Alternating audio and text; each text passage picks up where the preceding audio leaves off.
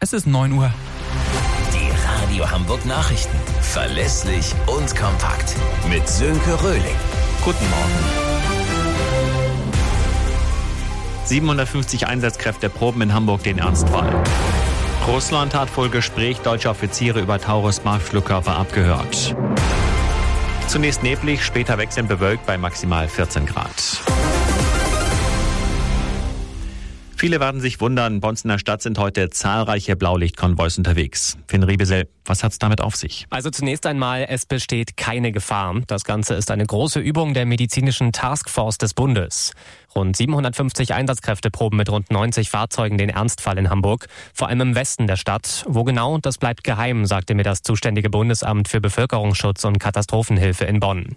Ziel der Übung ist es, die Einsatzabläufe der Taskforce umfassend zu trainieren, vor allem mit Blick auf die Fußball-EM im Sommer. Zum Beispiel wird die Versorgung von 150 Verletzten in einem Katastrophenfall simuliert. Eine ähnliche Übung gab es bereits im Dezember. Der Deutsche Städtetag warnt vor einem Flickenteppich bei der Bezahlkarte für Asylbewerber. Verbandchef Dedi appelliert im Redaktionsnetzwerk Deutschland an die Bundesländer, gemeinsame Regelungen zu finden.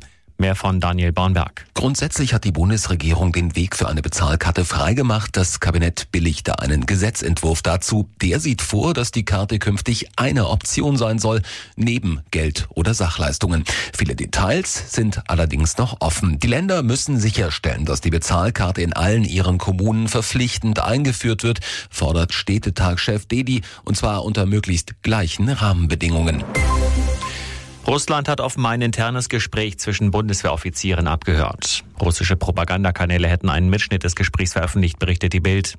Darin ging es demnach um Möglichkeiten, wie die ukrainische Armee Taurus Marschflugkörper auch ohne konkrete Zieldatenübermittlung durch die Bundeswehr einsetzen könnte. Einer Sprecherin des Verteidigungsministeriums zufolge wird aktuell geprüft, ob Kommunikation im Bereich der Luftwaffe abgehört wurde.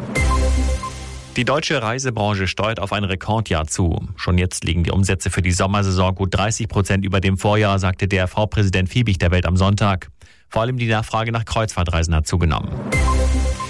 Der FC St. Pauli sorgt weiter für etwas mehr Spannung im Aufstiegsrennen der zweiten Liga. Gegen Schalke gab es eine unerwartete Auswärtsniederlage. Am Ende stand es 1 zu 3. Weil Kiel als direkter Verfolger nur unentschieden gespielt hat, kann der HSV morgen auf Platz 2 vorrücken. Der Bundesligatitel ist für den FC Bayern ein weiteres Stück in die Ferne gerückt. Die Münchner kassierten in Freiburg einen späten Treffer zum 2 zu 2 Endstand. Damit kann Leverkusen den Vorsprung auf den Rekordmeister mit einem Sieg gegen Köln morgen auf 10 Punkte ausbauen. Das waren die Nachrichten aus Hamburg, Deutschland und